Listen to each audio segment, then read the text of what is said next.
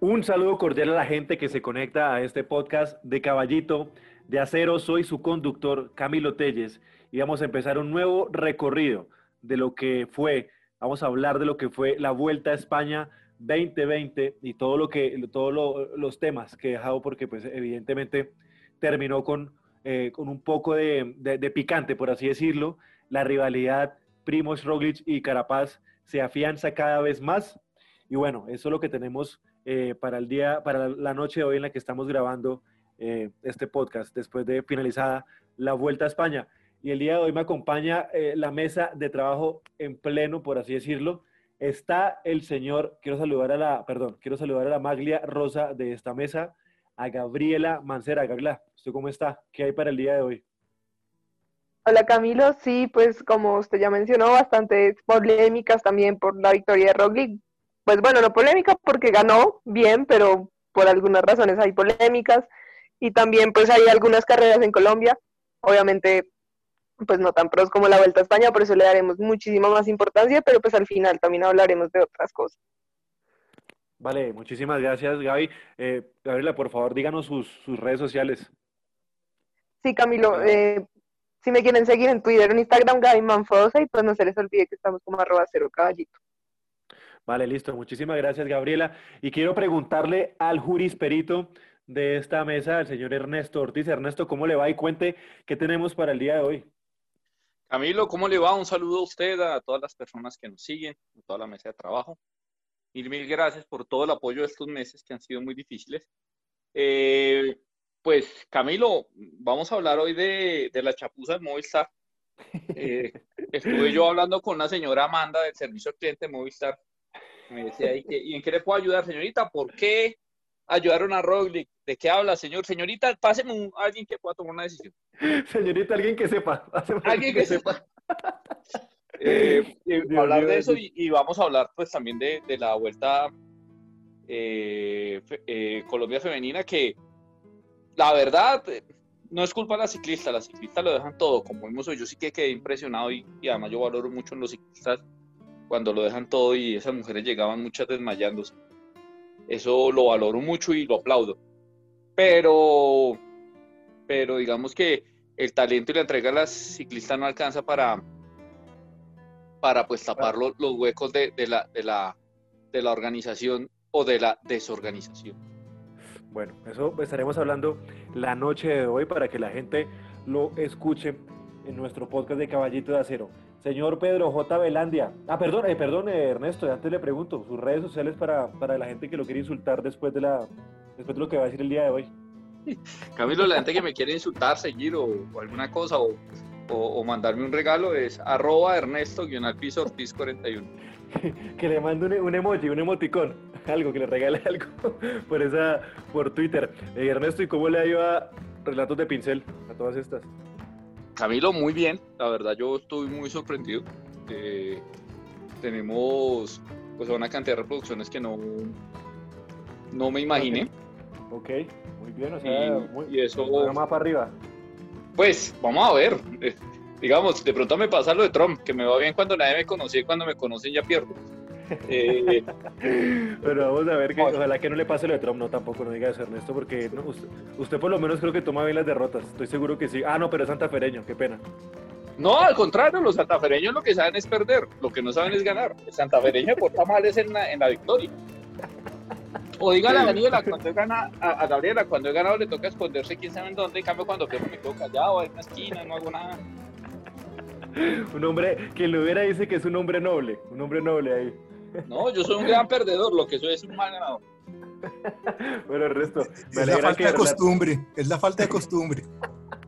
me alegra que Relatos de Pincel vaya bien, el resto. Quiero contarle que el día que Santa Fe fue campeón después de 36 años, 5 meses y 24 días, el 28 de julio de, del 2012, esto es cierto, bueno, por fin el título, ¿no? Tan esperado, y la gente salía y todo el mundo se mira, bueno, ¿y qué se hace en estos casos? Cuando la gente es campeón y gana, ¿qué hace? Era un poco de desconcierto, ¿no? me imagino, me imagino. Pero bueno, siempre hay alguien para que imponga el desorden, básicamente, en ese momento. Ahora sí, el señor historiador de la mesa, Pedro J. Velandia. Eh, ¿Qué hay para el día de hoy? ¿Cuál es el condimento de este podcast? Eh, Camilo, un saludo a usted, a esta nutrida, espectacular eh, mesa de trabajo. Yo creo que después de 48 días seguidos, luchando así lloviera, nos cayera viento de cara, hiciera sol, bajo cualquier clima, lo dimos todo y dejamos estos podcasts, esta, esta saga de podcasts que arrancó con el Tour de Francia, pasó por el Mundial, el Giro y finaliza hoy en la Vuelta a España, el último podcast de análisis de una grande en 2020, Camilo. Eh, además de lo que han dicho mis compañeros, hablar un, ratico de la Vuelta a Colombia Femenina que, que, está bien, bien interesante.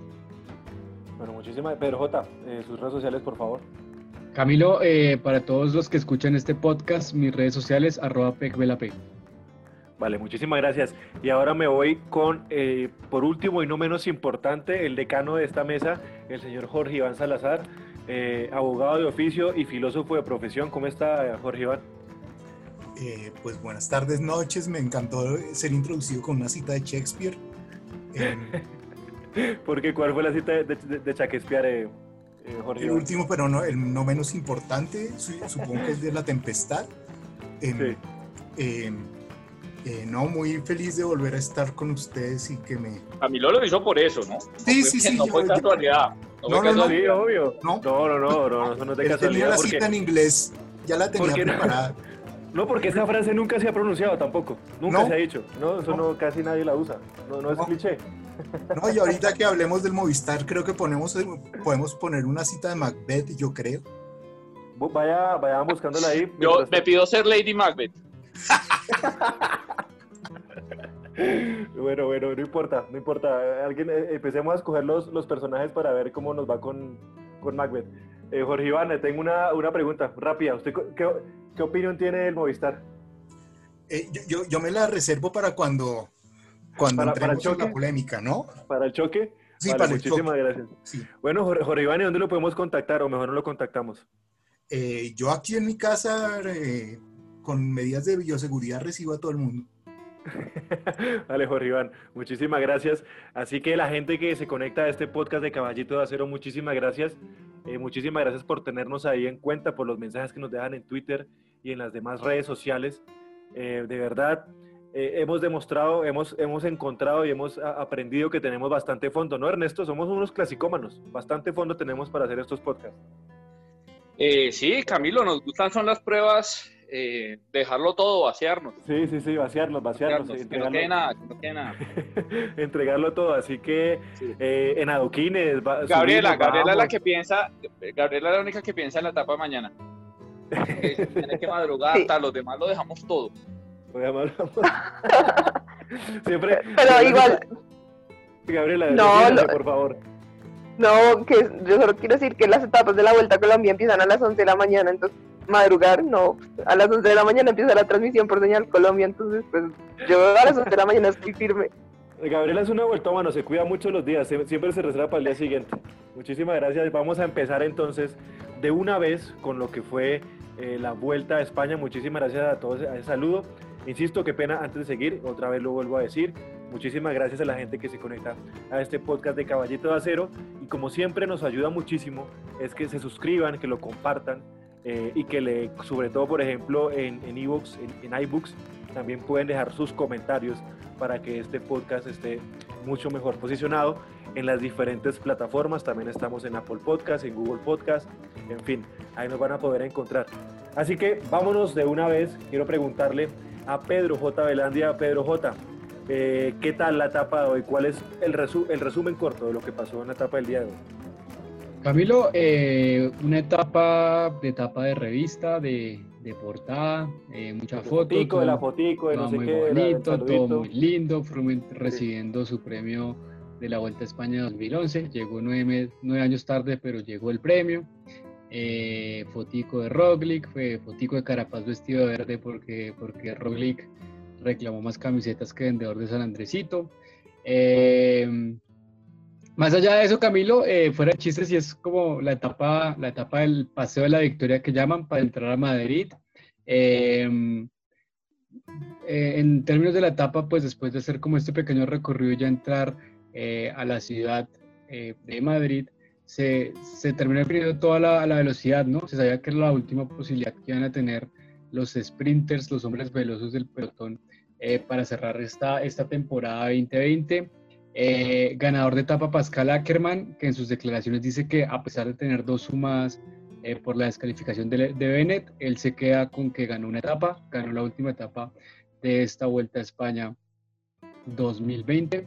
Y eh, segundo lugar para Sam Bennett, tercero para Max Canter del Team, Somweb, el cuarto lugar para Jasper Philipsen del UAE, quinto Yacha Sotterlin eh, también del Somweb y ahí para abajo, bueno, como es debido, se cierra la general que ya, pues digamos, desde el sábado en, lo sabíamos, gana Primos Roglic eh, y ahí para allá de nuevo todo el acto protocolario al cual ya nos tiene acostumbrado la Vuelta a España.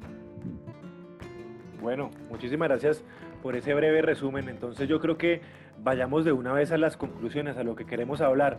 Ernesto Ortiz, sus conclusiones de lo que fue la Vuelta a España. Comentarios, por favor. Eh, Camilo, tengo tres anotadas acá. Uno, eh, creo que con esto Roglic, que a pesar de todo lo que le pasó, es el mejor ciclista de la temporada típica. Es campeón de la Vuelta a España, segundo del Tour, eh, primero en la Lieja Aston Lieja, cuarto en el Mundial, ganó cuatro etapas en la Vuelta a España, ganó etapa en el Tour, ganó el Dauphiné Libéré. Entonces yo creo que a pesar de todo es el mejor ciclista de la temporada. Lo segundo es que creo que Carapaz entra en, en, un, en un libro grande ya de, de, del ciclismo, del ciclismo latinoamericano. Eh, creo que empieza a marcar eh, tendencias importantes, le empieza a pisar los talones a Lucho Herrera en la historia del ciclismo. No alcanza a Nairo todavía ni a Egan, pero, pero, pero se empieza a meter muy duro. Y sobre todo algo que me parece importante es que eh, yo, yo varios españoles, españoles había, los había visto un poco insinuar que lo del Giro ha sido un poquito casualidad, ¿no? Eh, yo creo que queda claro que no fue ninguna casualidad. Claramente fue una ventaja que no lo conocieran, que no lo persiguieran en el Giro, pero pero que él tiene las piernas y la fuerza para luchar una grande, para volverla a ganar, Y lo tercero es que la Vuelta a España, pase lo que pase, sigue siendo la más descafeinada hace muchos años, ¿no? A mí la verdad fue la que menos emoción me generó. Yo sé que hay unas luchas en la montaña, pero yo no sé si es que ya llevo muchos años y ya soy un viejo, pero esas cuestas de cabra uno sabe que ahí no dura 20 minutos pegado a la esta y no pasa nada y se, y se cogen 20 segundos y, llegan hasta todo. Entonces no, digamos, no, no me genera mm, tanta emoción y, y, creo que pues un año más fue la menos emocionante de las tres. Bueno, muchísimas el Giro, el Giro, el Giro, el, perdón, el Tour es, el Tour es un sopor, yo lo sé. Eh, pero digamos, creo que solo por ser el Tour hay una emoción, ¿no? El nombre. Sí, generar la eh, expectativa, la cosa, la, poner la vara, sí, es, cierto, es cierto. En cambio, la vuelta, creo que algo tienen que hacer, un revulsivo porque se les está muriendo. No, yo, yo, de acuerdo, estoy de acuerdo con el tema de las cuestas de cabra, creo que yo tampoco, a mí tampoco me gusta, me gusta mucho ese, esos recorridos, ya lo había manifestado, pero pues bueno, vamos a ver. Lo único, lo, lo que sí salvó mucho, sin joder Ernesto, fue la rivalidad, ¿no? Yo creo que la rivalidad Roglic-Carapaz está cada vez más afianzada. ya le arman ahí el... sí, pero la verdad creo que no hay una rivalidad de, deportiva real, ¿no? Yo creo que sí, por eso, por eso, por eso. Está o sea, me, refiero a rivalidad deportiva. Sí, pero la verdad yo creo que Roglic está en un, un escalón por encima, creo. Eh, digamos, Roglic estaba con los candidatos del Tour. Eh, Carapaz todavía no. Bueno, eso, eso lo podríamos discutir más adelante, eso es cierto, pero eso es cierto. Eso pero pues es que, es que mire, usted, eh, Roglic en el Tour es segundo y en la vuelta primero. ¿sí? Eh, Carapaz fue segundo y en el Tour creo que no ha llegado. Bueno, pero eran, diferentes momentos de la, de la, de la temporada, ¿no? claro, pero, pero creo que sí hay uno que está en un, en un top 5 de los grandes candidatos al Tour y el otro que está en el top 10 de los candidatos de, de los de los grandes corredores. Claro que es un gran corredor, pero no está. Ahora hay que decir que, ahora hay que decir que Roglic es mucho más completo, ¿no? Eso sí, nada que hacer. Porque si, si compite en las clásicas y, compite en los mundiales y compite en las grandes vueltas, imagínate.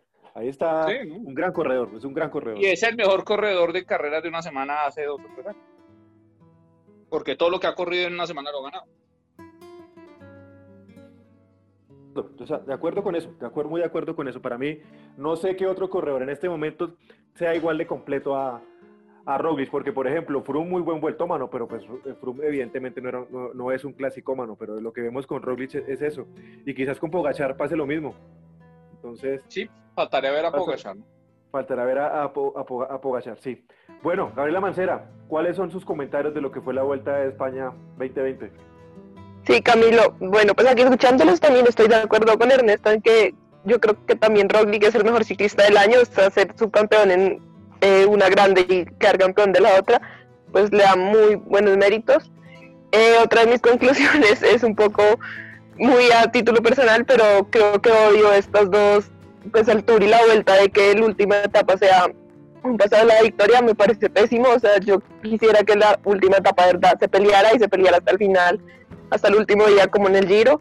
Me parece, no sé, me, da rabia ver estas como le pasaba la victoria y todos como tomando champaña y no sé, no, no, no puedo con eso, como que digo, pero ¿por qué? ¿Por qué no se lucha hasta el final y hasta el último día? No termina, eso no termina de cuajar, de acuerdo, es muy bonita la tradición y lo que sea, pero a mí tampoco me termina de, de convencer ver esa, eh, pues, ese tipo de escenas. Entonces, sí, digamos que sí. tiene 20 años, ¿no? O sea, tampoco es tan tradicional. Sí, tampoco es tan tradicional, eso es cierto. Yo no sé ¿quién, se inventó eso. ¿Quién se inventó eso, Ernesto?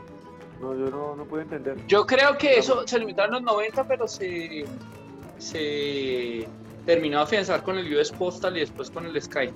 Y un poco trataban de matar la carrera ese día. Yo, yo creo. pero tampoco es así. O sea, si usted va al 89, o sea, hace 30 años se decidió un Tour de Francia el último día por 4 segundos. Claro, sí, eh, claro, ese fue la, contrarreloj, ¿no? De Lemon. Sí. ¿Fue esa? Entonces, digamos, digamos, Ahora, lo que pasó es que lo de, lo de Lemon fue tan traumático, ¿cierto? Que en su momento pensaron, uy, no volvamos a hacer esto porque es que se chiflan el que pierde. ¿En serio? Y entonces se inventaron esa vaina y con los años ya se volvió, fue lo que está diciendo Gabriel, un, átomo grave. Gabriela, siga. Sí, no, y o sea, yo, yo hoy pensaba, digamos, que si esto fuera como el Giro Italia, al menos Rodrigo hubiera ganado con mucha más solidez de lo que le ganó a Carapaz y no hubieran estado con la cosa de que, ay, de Carapaz ayer le ganó por unos segundos, sí, fue porque el Movistar ayudó a Roglic y eso.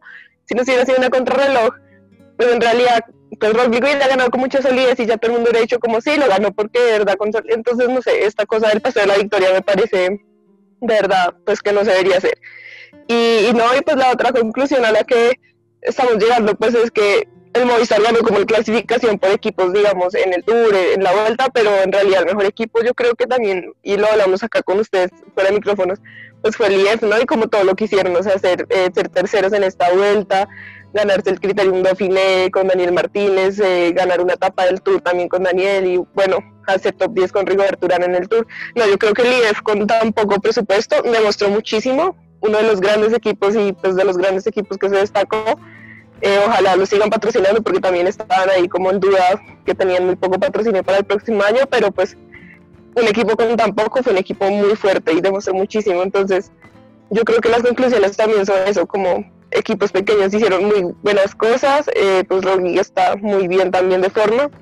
Y el Ineos, y la otra conclusión es que el Ineos pues logró salvar el año un poco, ¿no? Pues con lo que hicieron en el Giro con Sivakov y y que pues el segundo lugar de Carapaz tampoco deja de ser malo, entonces ahí el Ineos al menos pudo salvar un poco la temporada y pues ya no están tan mal como estaban en el Tour. Eso es cierto, el, segundo lugar de Ineos a pesar de sí mismo, a pesar del equipo que, que tenían. Entonces, vale, Gabriela, vamos a seguir eh, profundizando en los temas. Ahora le pregunto a Jorge Iván Salazar, por favor, Jorge Iván, sus comentarios sobre la Vuelta a España.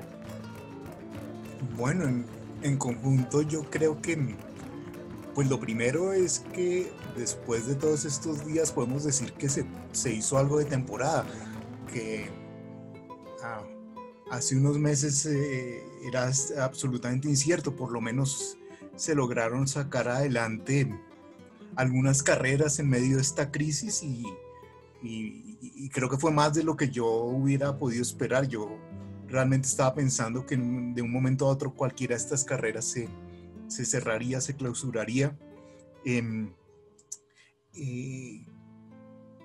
creo que la otra cosa es que, ha ocurrido en estos últimos dos años es que, eh, aparte de Roglic, eh, lo que hay es una, una cantidad de corredores nuevos que están peleando posiciones y eso es, eh, esa, renovación me parece interesantísima. creo que si uno mira las, por lo menos lo que pasó este año, insisto, sacado, sacado un poco Roglic, hay mucha disputa y muchos nombres nuevos. Eh, a mí me fascinó, pues aparte de Carapaz, me fascinó ver a Carti en el, en el podio esta vez, eh, después de, mucho tiempo estar ahí eh, un poco de, de figura secundaria. Y, y, bueno, creo que, eso, creo que eso, eso, es, eso es bueno para el ciclismo en medio de todo. Creo que es bueno también, pues como les digo, que que haya habido algo de temporada a pesar de todo y que se haya podido culminar entre, entre todas las cosas malas que pasaron, pues eso está muy bien. Jorge Iván, muchísimas gracias. Pedro J, ¿cuáles son sus comentarios de lo que fue la Vuelta a España? Comentarios finales, comentarios, cuéntenos. Camilo, creo que, que me sumo mucho las palabras que han dicho todos mis compañeros. Eh, quiero sumar como, como, como algunas cosas que no, no creo que sean polémicas, pero sí que estuvieron haciendo cierto eco sonaron durante la Vuelta a España. Eh, por un lado, la posibilidad de alargar el, el, calendario ciclístico. Creo que si, si bien España o esta Vuelta a España por el trazado y, y el momento del año nos dejó unas postales lindas, estas fotos del otoño, eh, sí creo que, que pues que, que, hay unos límites. Eh, creo que las etapas con lluvia y tanto frío pues fueron muestra de que los ciclistas estuvieron cerca de la hipotermia y no, no es necesario tampoco. O sea, ya por si el ciclismo es un, deporte que lleva los cuerpos al límite, eh, pues creo que poner ese tipo de elementos ya estarían de más. Eh, creo que, que, es importante después de esta, de esta temporada tan atípica y tan rara en términos de tiempos, ver cómo los, los ciclistas pueden pensar una preparación un poco más organizada, mucho más lógica y orgánica lo que va a ser el, el 2021. Esperemos que todo caiga como normalmente es en el calendario y, pues que la situación de la pandemia no cancele eh, pues muchas carreras, seguramente muchas se cancelarán y, otras no se harán eh, desde, desde el principio ya como sabemos con el Tour Down Under, eh, pero bueno, que, que, sea la situación la, la, que permita ciertas carreras que queremos ver. Yo siento que este año ante el, asalto de la primavera necesito ver ciclismo en marzo sí o sí, en marzo y abril. Y bueno, Camilo, más allá, más allá de eso, que quiero cerrar con, una reflexión y es que eh, si bien Roglic es un ciclista muy completo y que demostró que para ganarse una carrera como, como la Vuelta a España, pues sí se tienen que aplicar segundos en cualquier tipo de terreno, eh, también creo que, que, hay que ver que, que los escaladores necesitan eh, sí o sí ser mucho más agresivos en su, en su terreno. Em, creo que hay que entrar a hacer un análisis de lo que fue la etapa del día sábado, pero sí siento que, que, Carapaz de pronto lo pudo haber intentado de otra manera, de pronto pudo haberse un poco más lejos. Em, y está bien porque lo intentó al final y pues resultó siendo una vuelta a España muy apretada, pero lo que parecía ser una etapa con muchas posibilidades el día sábado resultó siendo dejándose todo para los últimos kilómetros y creo que si un escalador puro está pensando en ganar eh, una carrera de tres semanas tiene que se les tiene que quitar esta, esta lógica de que se ataca solo al final cuando tienen que ir eh, totalmente al ataque en, cuando el camino pique para arriba. Ernesto Ortiz le pregunto sobre su situación de la telefonía. ¿Cómo va eso? Cuéntenos sobre su Movistar.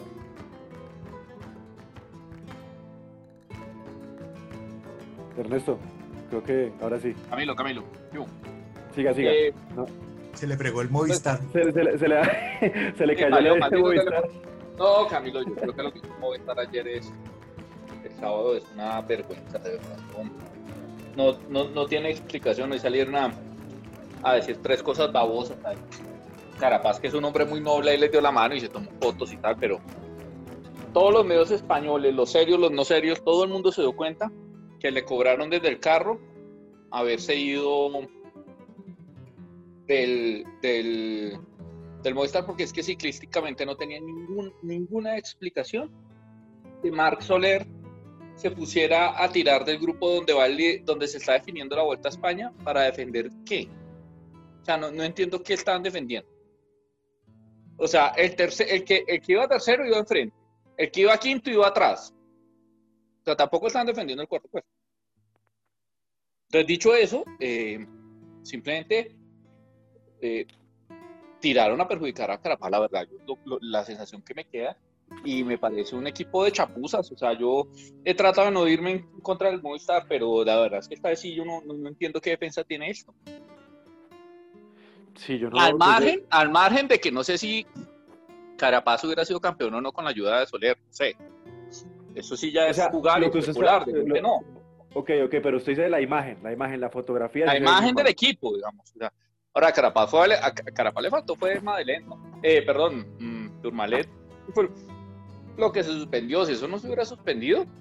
Yo creo que le, yo también estoy de acuerdo porque ese es el, terreno de él, es el terreno por encima de los Sí, de acuerdo, yo creo que ahí le hubiera podido sacar. Con esa crono que se hizo, compañero.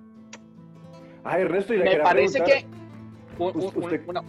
una, una una conclusión que me queda de Carapaz es que sí mejoró mucho en la crono. Mejoró mucho la crono, exactamente le iba a decir. Pero perdió un poquitico en la, en la montaña. No, no digo que se va a tomarlo ni mucho menos, pero, pero claramente al ganar peso, pues es un poco menos explosivo en la montaña. Pero sí ganó peso, ¿estamos seguros que ganó peso? Uy, claro, vea las fotos. ¿Las piernas o qué? Yo no... Sí, vea las fotos, vea las fotos, es que es el doble. Vale, vale, voy a, voy a echarle un, un poquito de lente respecto a eso, pero igual esa mejoría en la crono pues deja una buena perspectiva de cara a volverse un capo que quiera pelear las grandes vueltas, ¿no? Porque ahorita lo que se viene y lo que yo creo es que las grandes vueltas no la van a pelear los escaladores. Olvidémonos de esa década pasada, entre comillas, que igual, ¿qué últimos escaladores han ganado las grandes vueltas, Ernesto? Pues por lo menos el tour, no sé. ¿Egan? Eh, Egan. Y grandes vueltas, no, pues creo que mm, Nairo y, y, y Yates, ¿no? Sí, pero, pero Camilo y... Pero, pero... ahí, pero... No, que yo creo... Que yo creo que también se viene la pelea en el Ineos ahorita, ¿no? De quién va a ser el, capo el próximo año, porque con la salida de Froome y bueno, pues Thomas en el nivel en que está y todo, o sea, yo creo que también se viene esa pelea como en, en el Ineos, a ver quién va a ser su capo y cómo lo van a preparar. Eh, Pedro. Camilo, yo, yo quiero que, creo que decir una cosa. Sí, sí es notorio que, Carapaz ganó peso, eh, pero en términos como de que está haciendo mucho más gimnasio, se ve más ancho como sobre todo de la parte de la espalda. Eh, por otro lado, es claro que la preparación en Ineos es a otro nivel, ¿no? Si uno revisa con, con, con, la posición aerodinámica que hacía Carapaz en Movistar, a lo que hizo este año en la Vuelta a España con, con, con Ineos, es, es brutal. O sea, la sola posición le da mucha ventaja. Mm, es que qué, pena, Pedro, me meto ahí.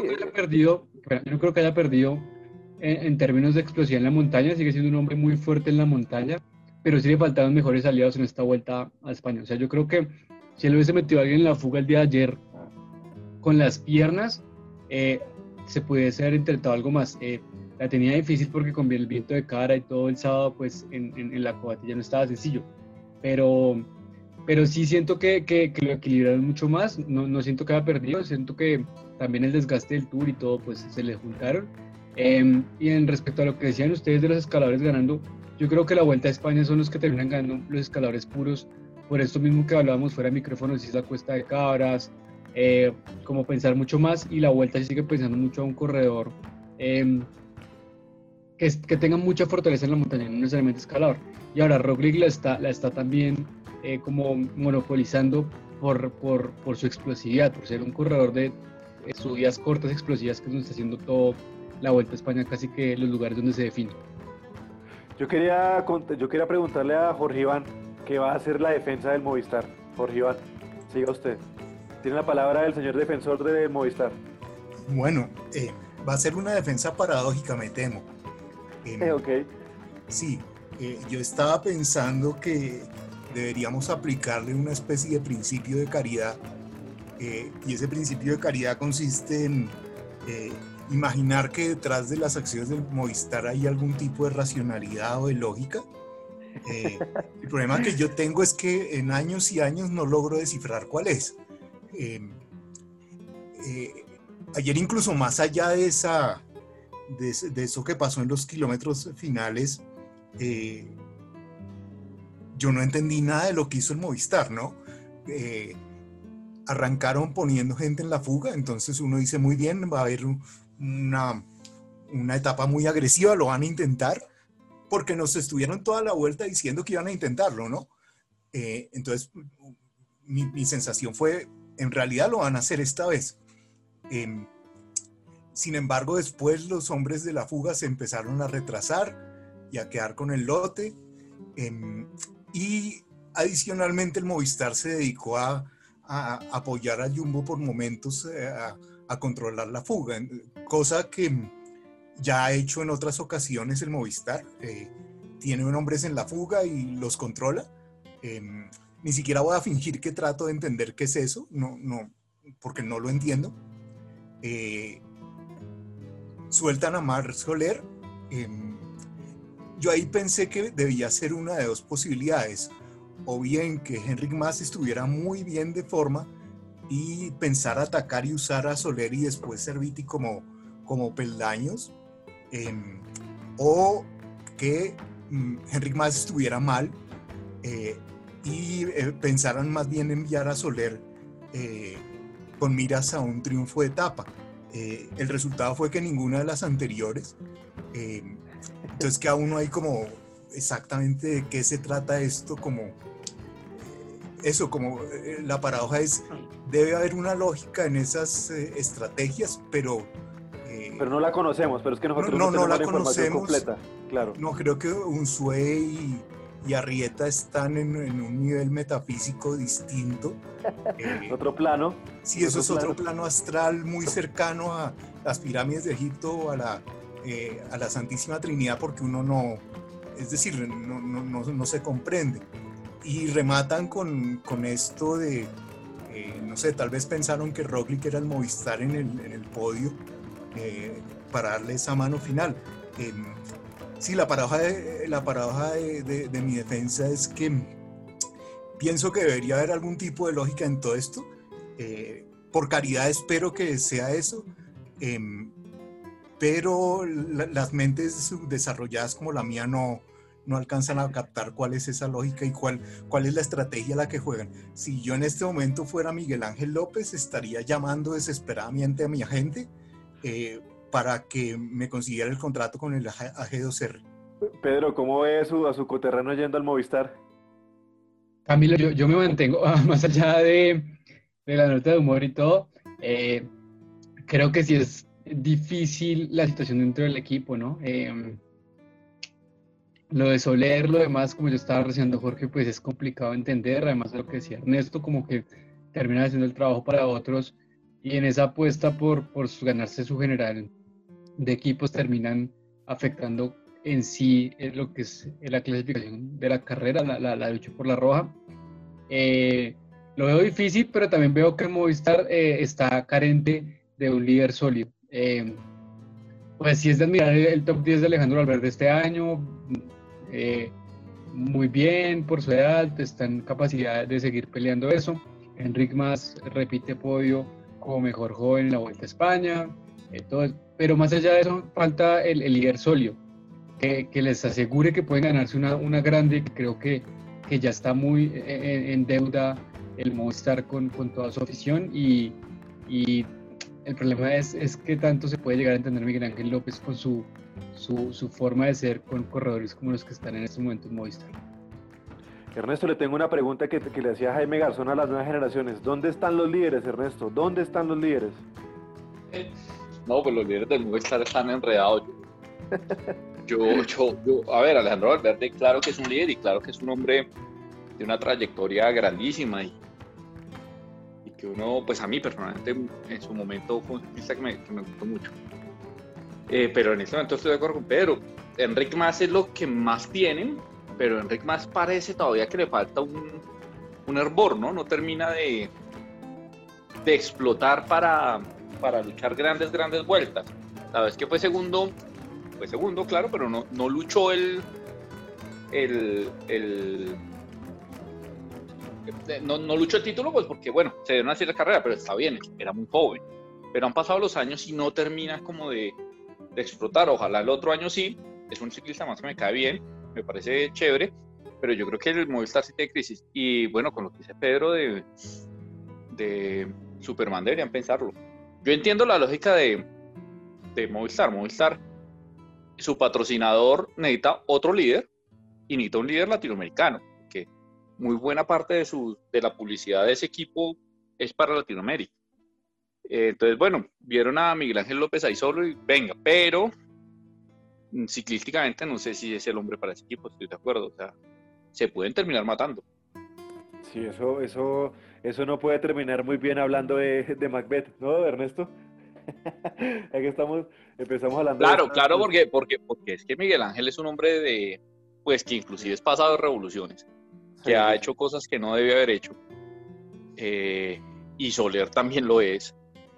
Eh, entonces, no, no sé, yo no, no creo que Soler se quede a esperar a Miguel Ángel López. ¿Y Arrieta también? ¿Un poco de pasado de revoluciones? Sí, entonces yo, yo, yo no sé, no, no, no, lo veo claro que eso sea buena opción. Bueno, yo creo que es momento de que alguien por favor despierte un sube, que despierten un sube para que, para que empiecen a, a ver cómo trabajan esto, o qué piensa Gabriela Mancera de esto, de esto, de esto que podría... Yo sé que Gabriela no, no es que le tenga mala voluntad a, a Miguel Ángel, pero sí no, no, es, no es de los grandes afectos. No es lo que me gusta de Gabriela. de Miguel Ángel. Sí, sí, no. No es de mis corredores colombianos favoritos. Pero pues no, o sea, no sé, yo siento que el Movistar igual, así tengan un gran capo, les falta pues Gregario, o sea, yo siento que el Movistar igual no, no es un equipo que esté muy bien armado, eh, siempre, siempre ha habido peleas internas entre ellos, por más de que se vayan supuestamente los que son los que pelean, no, igual siguen habiendo peleas entre ellos, yo no sé si eso tiene que ver con las directivas o qué, pero como que igual nunca logran ponerse de acuerdo en bien quién va a ser el líder, cómo van a trabajar, o sea, yo, yo también siento que eso también es muy de trabajo de director técnico, no solo de los corredores que lleven o no lleven, sino también de los mismos corredores, eh, pues del mismo SUBE, los directores técnicos de ese equipo, de los preparadores, de todo, porque siempre hay como peleas internas entre ellos, nunca logran ponerse de acuerdo, siempre salen con unas cosas que nadie entiende, eh, ganan siempre por la clasificación por equipos, pero pues, ¿y eso qué? O sea, eso más allá de ganar una clasificación por equipos, en realidad porque no están en un top 3 de una gran vuelta, porque no, sí, o sea, faltan muchas cosas en ese equipo, entonces pues si Miguel Ángel se quiere ir para allá, yo creo que igual, por más de que sea un muy buen corredor, no, pues no creo que le, iría, no, le fuera bien, perdón, pues por lo mismo, porque ese equipo está súper desorganizado y, les falta como organización desde las mismas directivas. Eh, eh, muchísimas gracias, Gabriela. Oiga, Jorge Iván, ese equipo es demasiado latino, ¿cierto? Muy latino, problemas internos, peleas, desunión. No sé si usted, usted lo ve así. Pues yo, yo, yo la, la cabeza caliente. yo lanzo un disparo al aire. Eh, me da la impresión, bueno, el ciclismo tiene, tiene esto, y es que mm, depende tanto del patrocinio, es decir, más que tanto depende totalmente del patrocinio. Y en este caso, no sé si los patrocinadores terminan metiendo demasiado la cucharada en las decisiones propiamente eh, ciclísticas. A veces sospecho que sí, ¿no? Eh, es decir, sospecho que llevar a Landa es, debió ser una decisión eh, muy de patrocinio, de tener un corredor español ahí, buscar ahora em, a, un latinoamericano porque la región se necesita, dada los intereses comerciales de la marca, pues también pueden ser decisiones de patrocinio. Y, y, creo que lo que puede estar ocurriendo es que se mezcle la parte deportiva con la parte económica, que eso pues eh, usualmente no es una buena combinación. Entonces me, me, da la sensación de que hay algo por allá debajo que no, que no acaba de cuajar bien y mi sospecha va por ahí, mi sospecha va a mucha interferencia eh, y mucha... Eh, mucha participación de la parte económica en la parte puramente ciclística. Bueno, esa fue yo creo que una, una, un cierre de lo que fue el tema Movistar eh, en la Vuelta a España, incluso en la, a, nivel general, en lo que fue el año que igual vamos a hacer un podcast final eh, con el resumen y con los premios Caballito de Acero. Oiga, Pedro J, por favor le pido que me, que me aliste las camisetas. Eh, ¿cómo, ¿Cómo terminaron la, la clasificación de las camisetas en la Vuelta a España, por favor? Camilo, sí, eh, pues le cuento rápidamente eh, la clasificación general individual, la, lucha por la camiseta roja, como ya decía, eh, la gana Primus Roglic, 72 horas, 46 minutos, 12 segundos. segunda vuelta a España para su palmarés. En segundo lugar, Richard Carapaz a 24 segundos. Y en tercer lugar, Hugh John a 1 minuto 15 segundos. La clasificación por puntos, la clasificación de la regularidad, eh, también eh, la gana Primus Roglic con 204 puntos, eh, Carapaz segundo con 133 y tercero Dan Martin con 111. La de la montaña, la, de Pepas, la blanca de Pepas Azules, se la lleva el corredor francés, querido esta casa, filósofo del Está la, fiesta, la fiesta de la Escuela de Ciencias Humanas, Pedro J. Celebra las humanidades, celebra Kant, exacerbado en, Celebra Sócrates, celebra. Celebra, celebra Sócrates, celebra Platón, exactamente. Celebran hasta los estoicistas en este momento. Celebran hasta los sofistas en este momento. eh, uy, muy matados. Eh, se la lleva el corredor francés Guillaume Martin, la clasificación de montaña, con 99 puntos. Segundo el lugar para Tim Bellens, 34. Richard Carapaz, tercero, con 30 puntos. Eh, camiseta del mejor joven, camiseta blanca, Enric Mas. Segundo lugar, David Gaudú eh, a 4 horas, eh, a 4 minutos 9 segundos, perdón. Y en tercer lugar, Alexander Blasov a 6 minutos cerrados. El mejor equipo, el que te da más megas y liviatos de Movistar, se llevó la clasificación por equipos, como ya decíamos. Con, el que puede subir de todo, sube hasta los contrincantes. Exactamente, misma velocidad de subida como de bajada. Sube al contrincante, le baja el trofeo al ex compañero. No,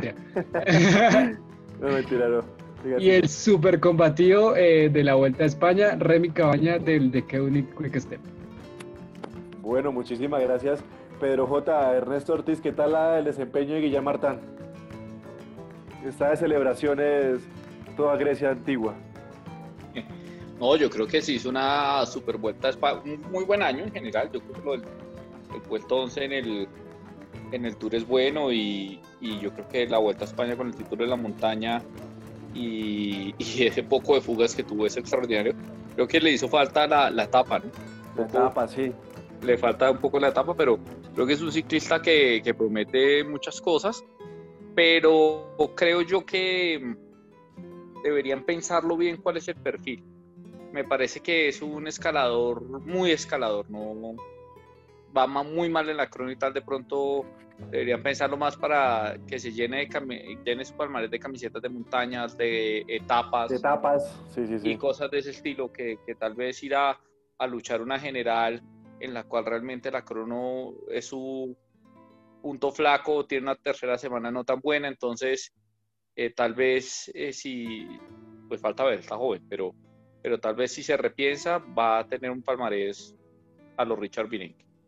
Bueno, muchísimas, oiga, eh, muchísimas gracias Ernesto. Me acaba de notificar el señor Pedro J. Velande que tiene noticia de última hora. Pedro J., ¿qué fue lo que pasó? Camilo, le quiero contar que el día de hoy arrancó la temporada 2020-2021 en, en, Argentina, eh, exactamente en la localidad de San Juan. Y el día de hoy un querido de esta casa, Daniel Juárez, de la agrupación Virgen de Fátima, se llevó la primera etapa del sprint de esta carrera segundo Emiliano Ibarra de Puertas de Cuyo y tercero Rubén Ramos de la Municipalidad de Pocí. El gran Dani, el Chaco, de verdad, un saludo a Daniel Juárez. Daniel, contigo, como, como cuando Piqué le dijo a Kevin Roldán, pues no, nosotros... Contigo empezó todo. Contigo, empezó, todo. Chaco Juárez, hay una foto y todo. Exactamente, hay una foto. Eh, verdad, un abrazo a Daniel, esperamos estarlo. Vamos a, vamos a hacer un, un, día de estos, deberíamos decirle que, que hagamos un directo, ¿no? Por Instagram, alguna cosa, le invitamos acá para que, para que esté con nosotros. Yo le quería preguntar, ya aparte de lo ciclístico, bueno, con Guillermo Martán, eh, digamos, ¿en qué corriente del pensamiento ubica usted, Jorge Iván Salazar, a Guillermo Martán? Una pregunta, es una pregunta técnica. Jorge Iván. No lo estamos escuchando, Jorge Iván. Yo siento que es... Ah, bueno, primero, primero no tenía ni idea de lo de Dani Juárez eh, enormes saludos. Eh, sigue pendiente su visita a la Vuelta a Colombia. Invitación que le lanzamos desde acá en febrero, pero que se negó a aceptar. Nosotros le, hay que hacerle una base de entrenamiento 20 días antes, porque pues tampoco podemos votarlo hacia a, los lobos. No, no, no, no, no, no, ni a los lobos ni al verjón. Eh, ahora lo de Guilón Martán, eh, yo veo que es nichiano, eh, la fijación por las cumbres. De hecho, en la entrevista que dio, dijo que, que le interesaba mucho esa, esas ideas de Nietzsche, y incluso como la idea de la competencia que saca de Nietzsche. Necesitamos leer ese libro cuando antes. ¿Qué, Toca hablar con, Ernesto, el gestor de esos libros. Ernesto, ¿qué ha pasado? ¿Qué ha pasado con A mí lo que llegaron y estaba mala dirección, entonces están en algún lugar de Puente Aranda, pero no he tenido tiempo para ir. Es que yo no sé ni dónde es Puente Aranda, pues para ser franco. Me toca poner eh, en Google Maps. Sí, sí, está en Monagüey. Ernesto, para ser franco, Puente Aranda queda cerca de la zona franca. Pues, Ernesto, sí, Ernesto, Ernesto, si Camilo hacía domicilios de comida de perros, que haga un domicilio de libros. Que vaya por un libro, No tengo, no tengo problema. Si Ernesto, me, si Ernesto me firma un poder para recoger esos libros, pues yo voy. No, pues, pues si le firmo el poder, pues mejor voy por el libro. Esa frase de Ernesto sonó como Juan P. González. ¿Qué? ¿Por qué? La la pero ¿cuál es, cuál de todas, Jorge? Pues la de queda Puente Aranda. dónde queda Puente Aranda? Ah, yo tampoco sé. Ah, sí. Ay, pero bueno, berraco. ¿Usted sabe, Pedro? Claro, por la 13 abajo, hermano, Occidente, Bogotá. Quiero decirle que yo conozco muy bien Puente Aranda porque era donde yo cogía el bus para irme a Funza, cuando vivía en Funza. Entonces... ¿Cuando salía de su amiga qué? No, güey, ¿dónde? En la universidad, sí. ¿Cuál amiga? ¿Cuál, ¿Cuál amiga, Pedro? Dígalo, dígalo. Sea todas las a todas las señoritas de Puente Aranda nos disculpamos por lo que haya hecho Camilo Pérez. sea varón, Pedro, sea varón. Ya, acabo de pedir disculpas públicas por usted, valóreme. bueno, ahora sí, eh, le, quería seguir preguntando a, al señor Pedro J. Velandia, ¿usted dónde, dónde escribe el pensamiento de Guillermo? Eh, yo creo que es un filósofo peripatético de la escuela norteamericana. Eh, no me acuerdo el chiste completo. francés, huevón, si es francés, ¿cómo va a ser de la escuela norteamericana, Pedro? Porque estamos, estamos ubicando en o sea, no, no le pegó ni al continente, puede ser continental, puede ser continental. De puede ser continental. esto, sí es más, esto sí es más difícil cogerlo para el ojo no maestrado. para el ojo no iniciado. Eh, no, eh, no sé, yo creo que más allá de, de, del juego, ahí eh, sí ciclista muy, muy, muy combativo. Yo creo que, que lo que demostró en, tanto en la vuelta como en el tour da, da, da para entender que, que, va a ser un ciclista de pelear algunas cosillas por ahí. Em, yo creo que eh, me tengo ganas de ver una carrera de una semana, tipo vuelta a Suiza. Yo creo que es el tipo de carreras que se podría ganar y le vendría muy bien. Estaría chévere para, para su palmarés. Pero veamos qué pasa con Guillermo Martán. Bueno, Ernesto, ahora pasemos a temas que también tienen que ver con, la Vuelta a España. ¿Qué tal el desempeño del señor Hugh Carty en esta, en esta Vuelta a España? Pues Camilo, yo creo que eh, extraordinario para él. Yo nunca lo he visto así de fuerte. Y, para el equipo. Realmente tiene que ser, pues, salvar el año, pero, no, dicho, ya lo han salvado, pero, o sea, un gran año. Solo comparado con el Tour de Flandes, ¿no? Sí, sí, sí, sí. Solo comparable cuando gana el Tour de Flandes a todos estos. El gran Alberto Betiol. Con Betiol y, Rigo fue segundo en el Tour ese año, ¿no? O sea, se metió unos resultados increíbles, realmente. ¿Fue ese mismo año? Creo que no. No porque lo, de Flandes fue el año pasado, Ernesto. creo que no fue el mismo año. bueno, bueno, sí, pero, pero, digamos que es un equipo que de resultados que uno no esperaría, ¿no? Es un crecimiento increíble, ¿no? O sea, a mí me tiene aterrado lo del IEF, de verdad impresionado. Pues mire, la historia del IES para los que Pero recuerden, que, recuerden que, todo esto empezó con Palas. era el Canando, no, ya había empezado Pedro porque. No, ya. Ah, empezaba el Canando del Pero porque. Eh, no, no, no, no, pero Camilo, recuerde que, que, era el, el Canandoid y era, creo que eh, fue Lucas y ambos se quebraron y los unieron. Eh, y en la, y, y, entre la y en la quebrada salió Sagan. Y entonces es un equipo realmente quebrado, terminan fusionando dos equipos, crean ese equipo chiquitico. El primer año llamado Canando, cuando llegó eh, Rigoberto, y eran Woods, Rigoberto y ya. Y bueno, miren dónde van. Sí, eso, creo que el crecimiento ha sido. Creo que los, los accionistas de ese equipo van a estar muy felices, ¿no? Los patrocinadores. ¿Qué rendimiento? Pues recogieron dos equipos quebrados. Qué rendimiento el de esa plata. Nunca había visto con tan alto rendimiento esos intereses para ese equipo. Yo creo que preguntarle, Gabriela, ¿qué tal, qué tal el rendimiento, Gabriela, de, Hugh Carty? ¿Cómo lo vio usted? No, Camilo, pues sorprendente, o sea, además de que, pues, obvio, el capo del equipo no era él, era Dani, entonces yo no sé, el IF, después tuvo que como, pues, cuando Dani en el primera etapa se cayó y bueno, todo, se reformaron muy rápido, pero yo creo que hasta ni el mismo director del equipo tenía planeado ese buen desempeño de, de Hugh Carty, ¿no? Yo creo que nadie, ni en el equipo lo tenía planeado, nadie lo tenía planillado, o sea, nadie lo había puesto ni siquiera en el top 10, y me parece muy buen desempeño, lo ha hecho muy bien, eh, yo creo que sí, o sea, también yo creo que no está como, digamos, para grandes vueltas, pero sí para pequeñas vueltas, digamos, una vuelta a Suiza, una, o sea, sí, cosas así como un criterio Dauphiné, yo creo que puede ser un buen corredor para esas vueltas de una semana, entonces yo ahí lo veo bien y pues ojalá el IF, verdad, lo que ya dije antes, consiga patrocinio bien para el otro año y puedan crecer un poco más. Camilo, qué pena le, le, completo. Fue la fusión entre el Cannondale y el Garmin. Ah, el Garmin. Quebrados los dos.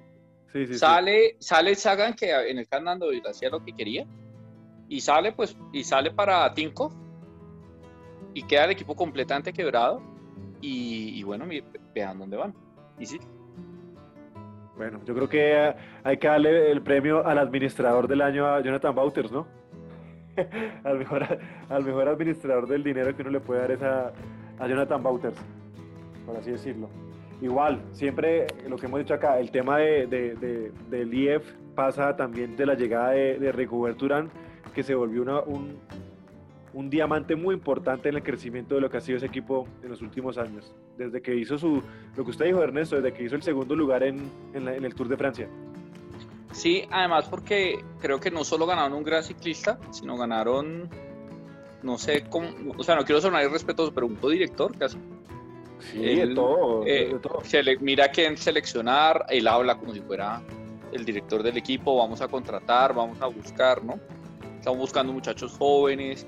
Eh, se sabe, por ejemplo, que los cambios de bicicleta eh, y, de, y de rajes que se hicieron el primer año que llegó fue patrocinados por Urán, cosa que fue pues, muy dura porque era el patrocinador principal. Bueno, y, y, pero, pero creo que realmente es.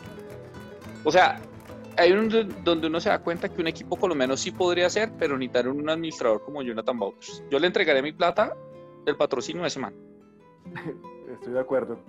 Estoy de acuerdo, pero nunca a los bancos colombianos, Ernesto, eso sí, la plata nunca se le entrega a los, a los bancos colombianos. Ah, no, no, no, yo no entrego mi plata al banco. Muy bien.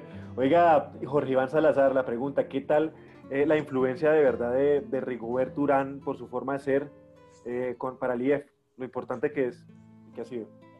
Bueno, eh, pues muchas cosas. Em, primero, yo sigo feliz con Cartis, la verdad eh, También eso. En, su, momento me pareció increíble la decisión que tomó de no ir al Sky, eh, de no subir, digamos, directamente al profesionalismo, sino de quedarse eh, corriendo en España, en equipo procontinental, mientras iba desarrollando su carrera. Eso pues, Carti lo hizo cuando tenía como unos 22 años y eso es de una madurez tremenda. Y y pues esto es como el fruto y me, pues eh, uno no puede sino alegrarse de una carrera así.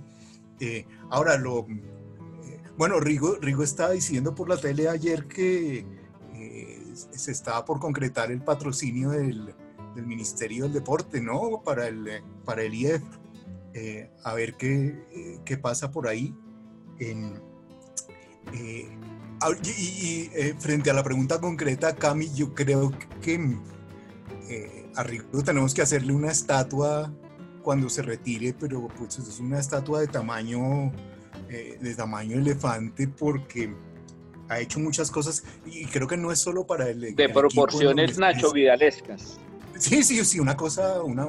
Sí, eh, una, estatua de, de, tipo fálico gigante en, en, en Urrao porque pues eh, lo que hace incluso para el, deporte colombiano y para el ciclismo colombiano es, es tremendo, ¿no?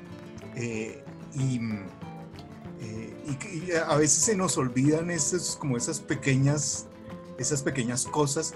Creo, cuando hagamos el balance del año vamos a ver que Rigo fue como de los en medio pues de, un año muy difícil para los ciclistas colombianos Rigo, Rigo fue el que se mantuvo como más, más ahí, ¿no? En medio de todo. De modo que, no sé, es, totalmente admirable lo que, eh, lo que hace arriba y abajo de la bicicleta. Bueno, muchísimas gracias. Yo creo que a, a, Urano no sí le puede decir contigo empezó todo. Sí, Porque es que él, fue el que abrió la puerta para esta generación. Colombia está un poco medio olvidada en el mundo del ciclismo, ¿no? Casi que ni venían más allá de, sabio. Eh, ya, ya ni venían los equipos a mirar. Hoy todos los equipos tienen exploradores en, en las, y y ya están entrenando acá, Ernesto. Es que, lo, por ejemplo, el entrenamiento es aquí de, pretemporada, imagínense. Así de. no, no, no. O sea, contigo empezó todo. El día que retiré Urán hay que llorar arrollados. Pero muchísimas gracias. Porque es que Urán, Urán, Urán es una mezcla, para esta generación, es una mezcla entre Lucho Herrera, no, entre Fabio Parra, se parece más a Fabio Parra, y Miguel Ángel Fernández. O sea, él solo encarnó las dos cosas. Sí, la parte en la cual era un poquito misógino. uy, uy, es que lo de Miguel Ángel Bermúdez era, era de otra época, otro terreno ese señor. Sí, pero, Miguel Ángel Bermúdez fue un tipo que, o sea, hablando solo de lo ciclístico, que un día dijo, voy a llevar dos equipos de Europa. y corrían dos equipos del Tour. Berraco, un viejo berraco. Y se llamaba la Reconquista de Europa. El plan. Eso es más descarado aún, ¿no? Pero bueno, muy interesante, de verdad. Pues creo que me parece una buena analogía lo que acaba de decir Ernesto respecto a, a Rigobert Urán y ojalá que de verdad que hay que agradecerle solamente a ese señor por lo que ha hecho. ¿Quiere decir algo, eh, Pedro? Y fuera de eso hizo plata. Y, obviamente, y fuera de eso hizo plata, porque eso sí, vende un hueco. Eso sí no tiene chiste porque es paisa. o sea, sí, lo raro era que no vendiera un hueco, ¿cierto, Jorge Iván? No, pero, pero es igual, es un, distinto. Es que si usted a alguien le decía en Colombia hace cuatro años que iban a montar, montar unas boutiques de lujo, porque son de lujo, en los centros comerciales más caros de Colombia para vender artículos de bicicletas, dice que está loco. ¿Quién, vende eso? Sí. ¿Quién compra eso? O sea, que al pie de Luis Vuitton estén las tiendas de, de Rigobert Urán, porque eso es lo que pasa en Colombia, eso es distinto. Ernesto, usted me, usted me, corrige, pero creo que en Andino hay una, en una tienda, creo. En el Andino hay una, claro que hay, hay una. sí, en el Andino, en el segundo piso. sí, ya, ya hemos comprado ahí. Sí, sí, todo. Y para Entonces, lo que, lo que... Es, es, un berraco, ¿o no? Sí, no, estoy de acuerdo. Es un gran empresario, un hombre que patrocina la selección de Costa Rica. Un hombre meritorio, ¿no, Ernesto? Meritorio. Ese sí es meritorio. Ese es el Pedro, Pedro iba a decir algo sobre Rigoberto Urán, creo. No sé. No, sobre, sobre el IF en general, creo que lo de Hugh eh, es de admirar. Eh, yo creo que, que le, si le, pues le pueden empezar a dar más confianza, sí creo que puede pelear una, una de tres semanas porque eh, demostró ser muy constante. Él claramente iba preparado para ser el gregario de lujo de Dani Martínez y pues eh, con toda la gallardía toma ese puesto de líder y me parece que lo defendió muy bien y ese podio, primer podio, una grande demuestra que pues que la puede pelear y, que voló en esa crono, ¿no? Yo creo que eh, de pronto el otro año volver a intentar una vuelta a España o algo así eh, puede ser muy bueno para su carrera y yo la verdad lo veo ganador. claramente ese podio le da una confianza y tiene algo en las piernas, alguna carrera en las piernas sí debe tener. estaba pensando que también mm, la muestra de, de, lo, bien que lo hace el IEF como organización, pues, pues se, se nota como en, eh, recuerdo al, final, como hacia la mitad de la pandemia, cuando estaban, pues, de, como del confinamiento global, que, que, que, Jonathan Motors decía que si se le cancelaba la, la, la temporada o que si no dejaban entrar ciclistas de otro continente, él no podía poner a correr a su equipo porque la mitad estaba en América, eh, pues también se vio como en, en, la ejecución de eso, ¿no? El hecho de que ellos fueron solo a Criterium Dauphiné para preparar el tour, eh, corrieron muy carreras muy puntuales para mantener esa burbuja de, bioseguridad, pues como que esa, esa planificación también termina eh, girando ciertos objetivos y, y en, ya en carretera y logrando pues muy buenos resultados. Creo que, que mm, el Criterium Dauphiné en el Felipe Martínez, tercer lugar, eh, bueno, varias etapas del Giro de Italia, la, camiseta con, Guerrero, la camiseta de la montaña, creo que terminan saldando un gran año y que sin embargo, y a pesar de todo esto, pues el equipo sigue en problemas financieros, entonces, pues bueno, se vienen yo creo que años difíciles en el ciclismo por este impacto financiero que generó el COVID, pero seguramente... está generando, Pedro. Exacto, con administradores como, como Jonathan Bauters algo, algo saldrá y algo podremos seguir viendo de magia. Bueno, pues ojalá que, ojalá que sea así. Bueno, quiero preguntarle, Ernesto, pues, ¿que, se le queda algo en el tintero? Porque ya creo que vamos cansando a la gente que ha llegado hasta acá y hay que avanzar también a los Ernesto, demás Ernesto, tengo una pregunta. Corriendo. Diga. Ernesto, ¿quién es más viejo, Joe Biden o Enrique Mas? Eh, no, la verdad, la, eh, la, cédula o, la, o el ID de, de, Biden tiene más edad, pero aparenta más años Enrique Mas. Pobre Enrique Mas, de verdad, ustedes son siempre lo he dicho, es mejor caer en las drogas que en la boca de ustedes dos señores. Eso sí, lo tengo muy claro. Es más fácil salir del bazuco que de la boca de Pedro. sí, sí, sí, eso es cierto. Y genera menos, y genera menos traumas el bazuco, imagínese. Exacto, más fácil recuperar. Sí, el resto, ¿le caigo en el tintero de lo que fue la vuelta a España? Eh, no, Camilo, finalmente. Pues yo sé que, quedan muchas cosas. referir a Carapaz y decir, creo que en las piernas tiene otro par de grandes vueltas. Yo creo que le queda un futuro muy promisorio, muy importante. Eh, le falta un, creo, para pelear el Tour le falta todavía un escalón, pero tal vez, tal vez con entrenamiento eso puede hacer. Eh, digamos que en este momento no, pero puede ser. Y, y, ojalá en el, en el Ineos le entiendan su forma de correr, porque sí corre muy diferente a lo que corre Ineos. Y ojalá Ineos entienda que tiene que adaptarse al corredor y no al corredor a la forma tan particular que siempre ha corrido Ineos para que no le dañen esa cosa como es un corredor de, una forma de correr tan carismática que siempre ataca, ¿no? entonces uno siempre le hace fuerza, unas veces le saldrá, otras no, pero, pero siempre, siempre intenta. Bueno, muchísimas gracias Ernesto por, esas, por ese comentario. Gabriela Mancera, ¿tiene algo, algo en el tintero sobre lo que fue la Vuelta a España? No, Camilo, yo, pues pensaba lo mismo lo que dijo Ernesto, o sea, lo de líneas es súper incierto, lo que yo les dije salvó la temporada un poco con lo que hicieron las, en las otras dos vueltas, pero pues lo que va a pasar con el Lineos el otro año es muy incierto, también siento que la vuelta, bueno, esto es otro comentario como personal, tienen que también replantearse un poco como esa forma en que dan los puntos de la camiseta verde, porque finalmente los, pues, los sprinters van a la vuelta a nada, porque ni siquiera ganan la camiseta verde, entonces yo creo que eso también es algo que, no sé, deberían pensar un poco y, y tratar de darle la camiseta verde pues, a los sprinters, al menos que ellos vayan a pelearse eso, digamos en el Tour vimos una pelea interesante por esa camiseta entre sprinters y eso también es chévere verlo, entonces pues también ver cómo se dan mejor esos puntos y sean pues solo los sprinters y y en los metas volantes y eso, y, yo creo que eso también sería chévere, porque pues finalmente Bened y Ackerman estuvieron ahí, hicieron su espectáculo en el sprint, pero pues finalmente no estuvieron peleando nada. Entonces yo creo que eso también es algo importante de tener en cuenta ahí. Jorge Iván, sus palabras, eh, su tintero, sobre lo, ¿qué le queda en el tintero sobre la Vuelta a España? Mm, pues como la frustración de que Carapaz eh, hubiera tenido que luchar casi solo ahí a mano partida, ¿no? Em, eh, estuvo horrendo el equipo, la verdad. Eh, Amador salvó cosas, pero, pero en conjunto, en conjunto fue, fue un poquito vergonzoso el poco respaldo que tuvo, ¿no? Nadie con él en estas etapas críticas que, hubiera sido eh, básico tener un, buen gregario. sí, fue, fue, fue, fue un poco frustrante eso. ¿Qué pasó con Sosa? ¿Por qué esa vuelta tan desastrosa? Sí, desastrosa. Le salió un verso, Ernesto. Desastrosa.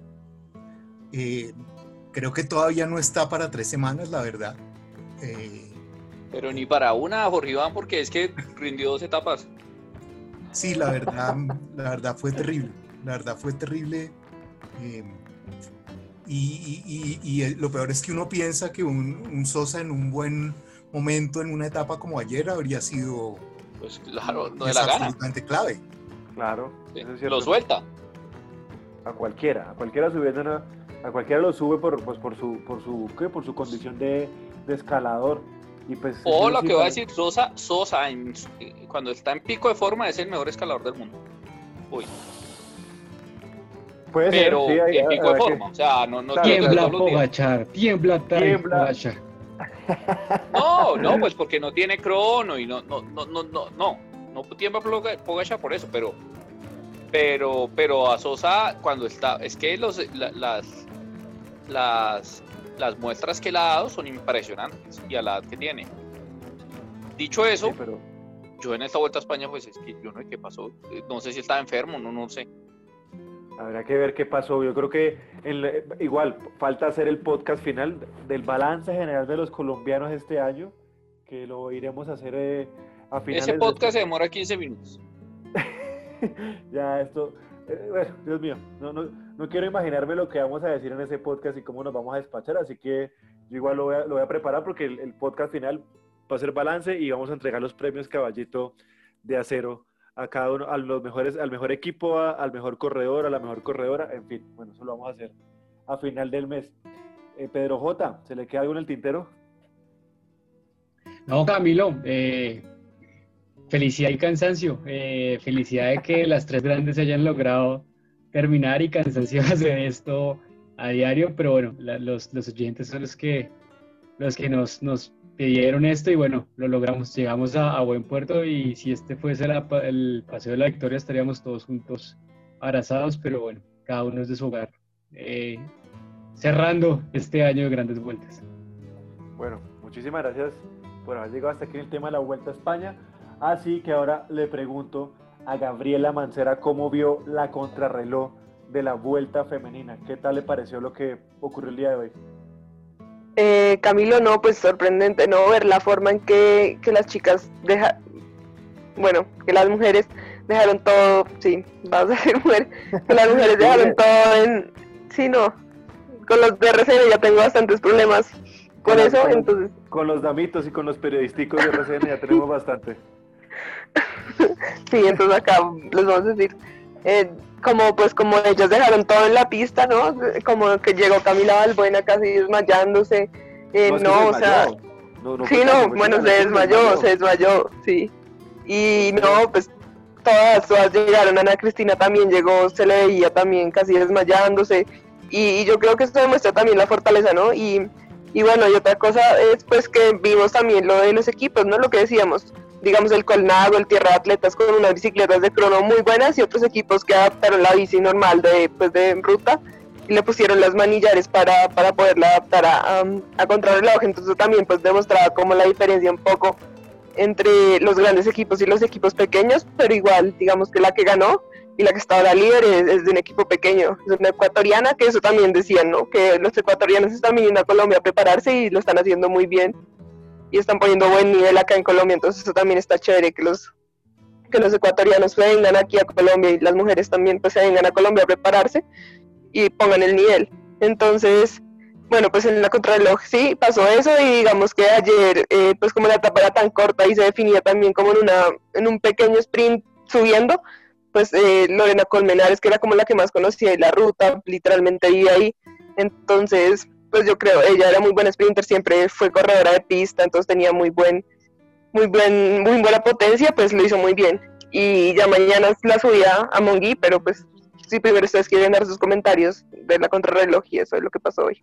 Pues yo le iba a preguntar a Pedro el resumen de la etapa general, el hombre de los resúmenes, el hombre de las fichas de esta, de esta mesa de trabajo, que nos comente qué fue lo que pasó en la contrarreloj, nos cuente cómo va la clasificación y de paso, insisto, que es opinión de lo que fue la, la etapa de hoy. Eh, sí, Camilo, la etapa de hoy yo creo que eh, estoy de acuerdo con, con lo que señalaba eh, Gabriela. Eh, es una etapa que, que, demuestra las diferencias tan grandes que, existen entre los equipos, ¿no? bicicletas de crono y, mujeres que habían podido entrenar la crono. Las diferencias materiales, compañero. literal, las condiciones materiales de existencia de los equipos. Así en resumen, eh, la etapa salida de Fira hacia el Alto de la Cruz y bajaba hacia Pesca. Bajar es un decir porque hay uno baja y después tiene que volver a subir porque el Parque Central de Pesca queda hacia arriba. Em, vimos eh, desde el principio, pues que bueno, eh, quiénes eran las que, las que se, se, ponían como favoritas. Durante buen tiempo duró eh, María Luisa Calle ahí en la silla caliente, la llamada silla, caliente. estábamos con Natalia Santamaría en nuestro intento de transmisión, que junto a la hilandera y María Luisa Calle tocaba socializar el uso del tapabocas, porque esa mujer casi no, pues, no se dejaba el, el tapabocas quieto. y después de eso, pues aparece, aparecen varias favoritas eh, Serica Guluma, eh, Camila Balbuena. Bueno, varias de esas corredoras como hacen su, ejercicio y no resulta tan bueno como uno esperaría.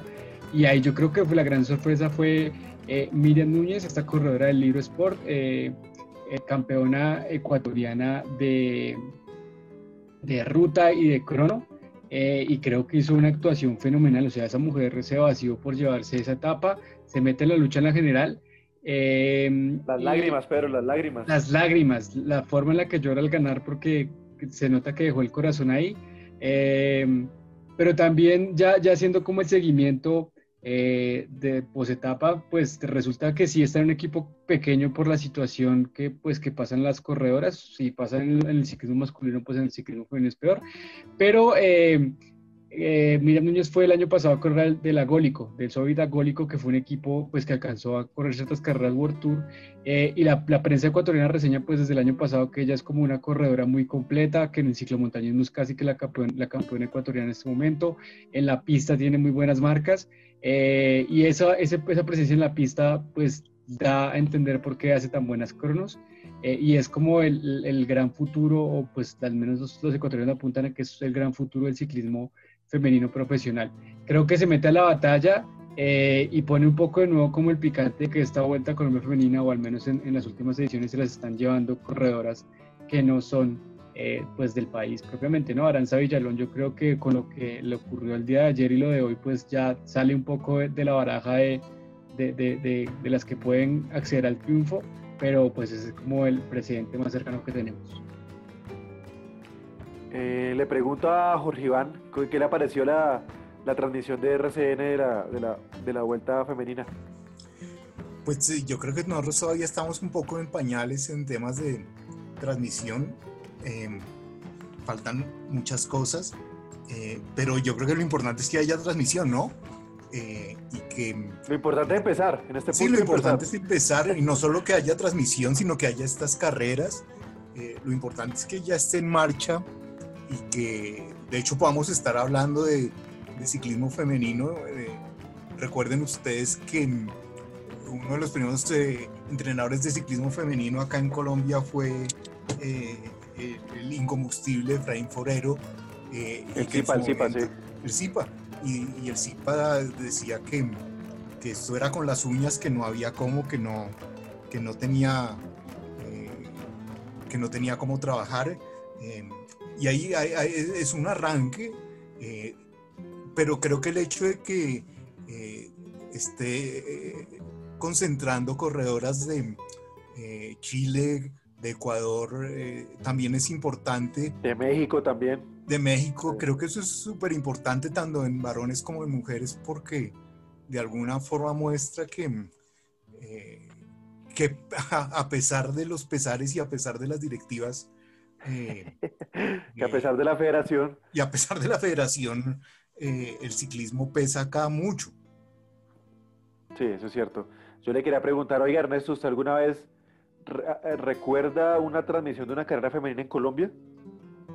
No, yo no, no, no tengo, pues mejor dicho, tal vez alguna de, de, pero como de encuentro eh, centroamericano o algo así, sí, digamos como de los centroamericanos y el Caribe, entonces venía la prueba femenina de ciclismo, esas las pasaban. O los olímpicos, o sí, o los panamericanos, como cosas de ese estilo. Pero una prueba colombiana de femenino, no, yo creo que no. Y eh, estoy de acuerdo con Riván que eso, pues sí, digamos, son como llamar a la transmisión rústica, digamos, es, es parece hecha en Cogua, pues, o sea, pero... pero, pero... La necesidad de mandarle ese, ese zapatazo a, Gabriela. eh, bueno, en Duitama. No, no, no, no, no, no, si fue Duitama es artesanal. Yo rústico no, no nos, eh, pero el adjetivo artesanal nos parece.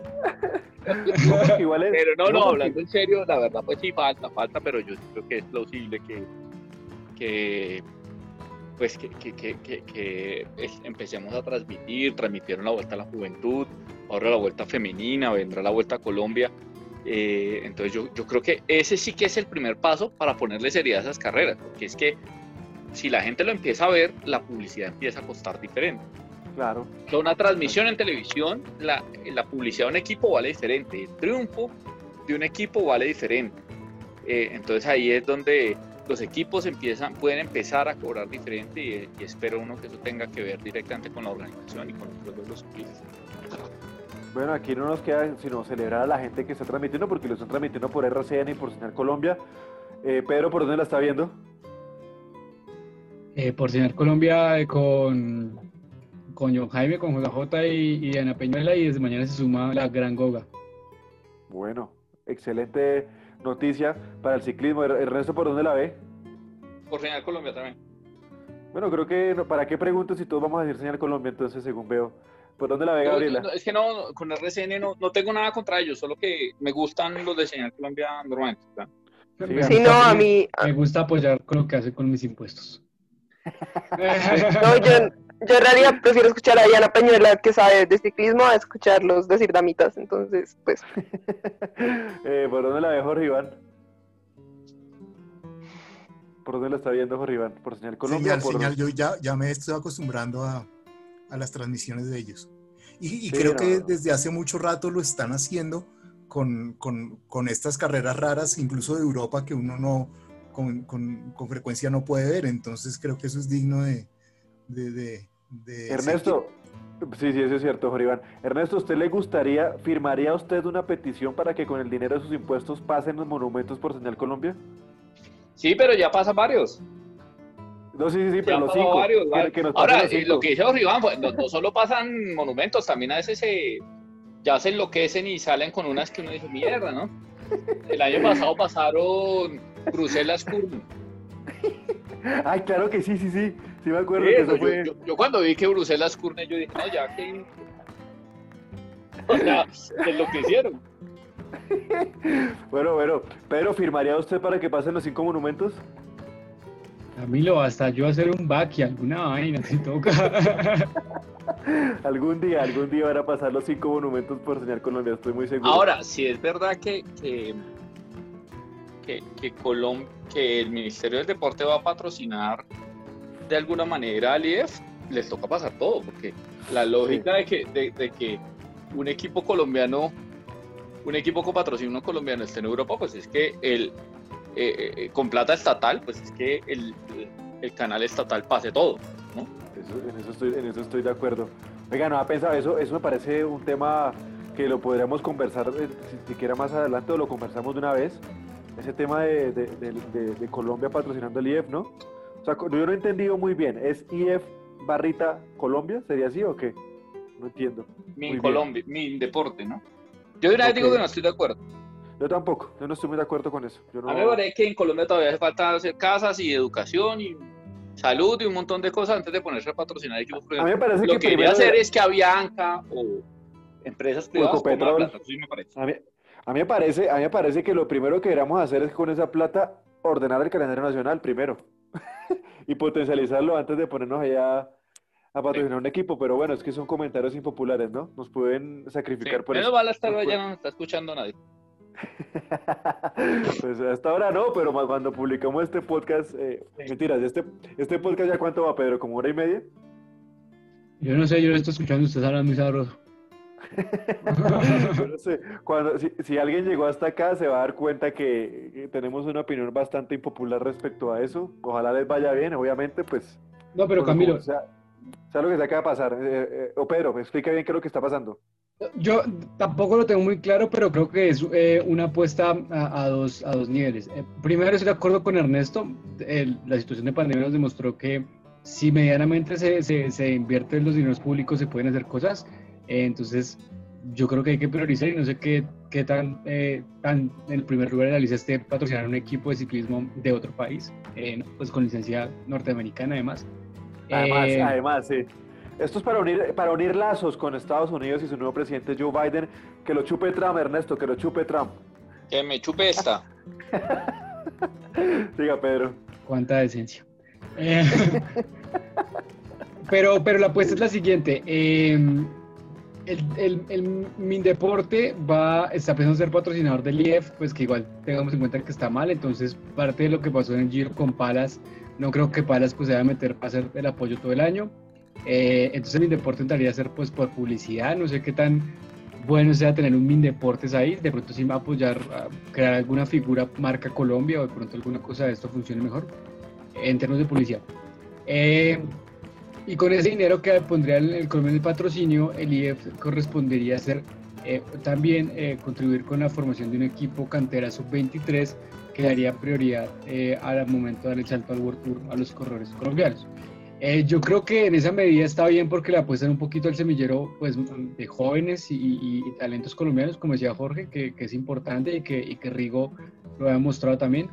Pero, pero, pero lo que están de pronto es generando eh, también diferencias a nivel sub-23, ¿no? Eh, lo vimos con el, con el Tierra de Atletas, con el Colnago, eh, se terminan generando equipos muy, muy buenos y otros que están muy al borde. Entonces, seguramente, si es por invertir dinero público, se podría generar alguna política horizontal para las, pues empezando por limpiar las, las federaciones, pues por, por, región y generar procesos mucho más densos y, Cuando de larga duración. limpiar las federaciones me preocupa. ¿A qué se no, pues. ¿A qué se refiere? ¿A que parecerán accidentes? Eh, para que dejen de echarle tanto condimento a la carne. por eso, por eso yo insisto, por eso, yo insisto, a mí, pues bueno, está bien que se patrocine, yo no voy, a, no voy a discutir eso, no voy a discutir eso porque eso me parece... Igual, igual voy a dar todas las carreras. obviamente, obviamente. si ya somos hinchas del IEF así nomás.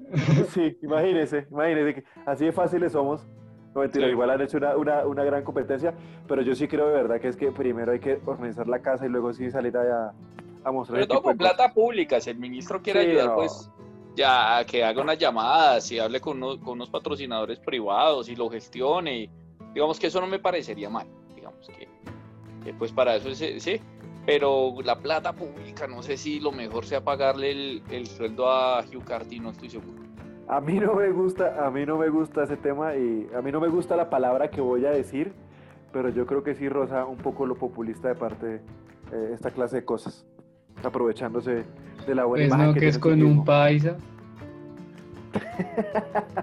bueno, no sé, en fin, eso, eh, en fin, eh, dirán, que, dirán los oyentes que son muy amargados y lo que sea, y antipatrioteros y, y no sé, cualquier cosa que se imaginen, pero yo creo que el tema se atraviesa algo más, mucho más complicado que el simple hecho de ir a patrocinar un equipo y como dice Ernesto, ir a pagarle el sueldo a Hugh Carter o, a Michael Woods, no, lo, tengo tan claro, No lo veo claro.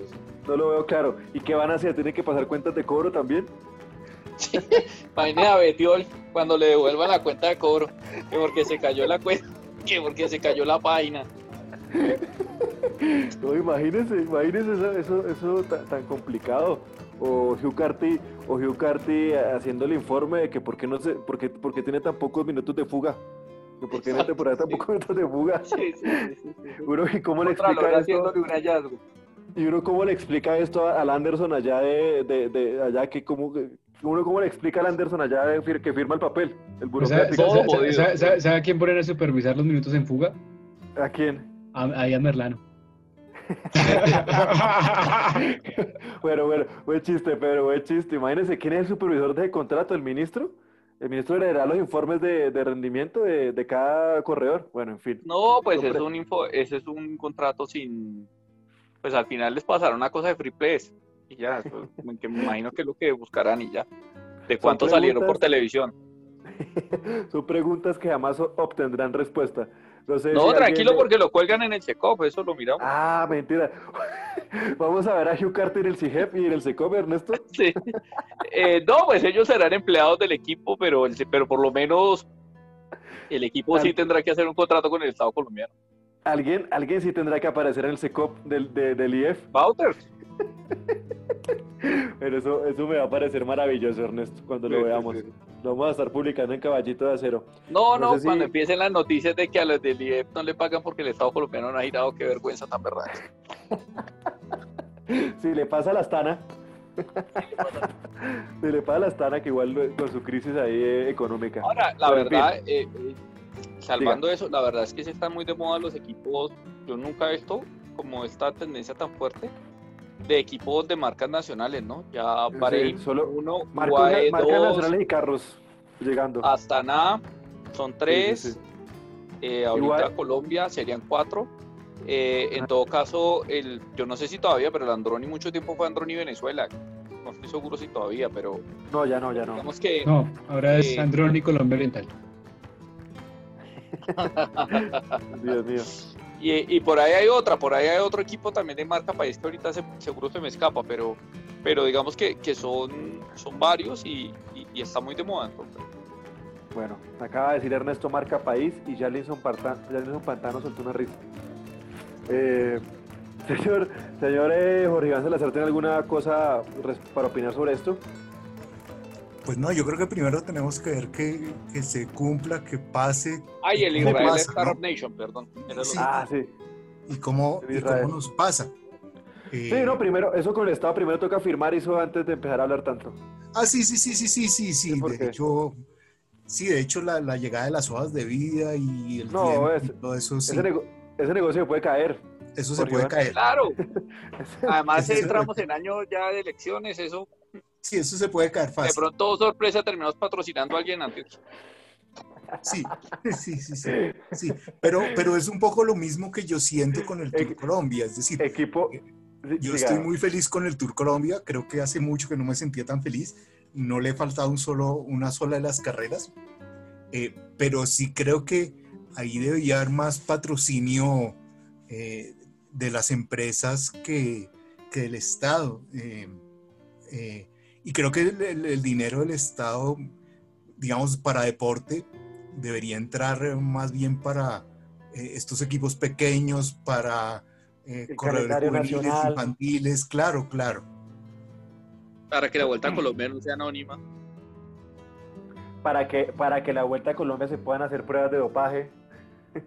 Por ejemplo, para reabrir el laboratorio de doping en el país. Por ejemplo, por ejemplo. Es que, bueno, en fin, esto eh, podríamos dedicarle todo un podcast solamente a ese, a ese tema. Gabriela Mancera, ¿quiere algo para decir? ¿Tiene algo para decir? No, pues es que ustedes hablan muy bueno y dicen todo. No, no, yo también estoy de acuerdo en que, en que hay muchas... O sea, yo, yo creería que el Ministerio de Verdad debería empezar a invertir más en equipos juveniles, pequeños, sub-23 acá en Colombia, más que pues apoyar al IEF, no sé. O sea, si lo que quieren es apoyar un poco el deporte, hay muchas cosas. Lo que están haciendo ahorita en pista me parece súper interesante. Toca ver también cómo continúa esa cosa de los, de los pads en la, en la pista.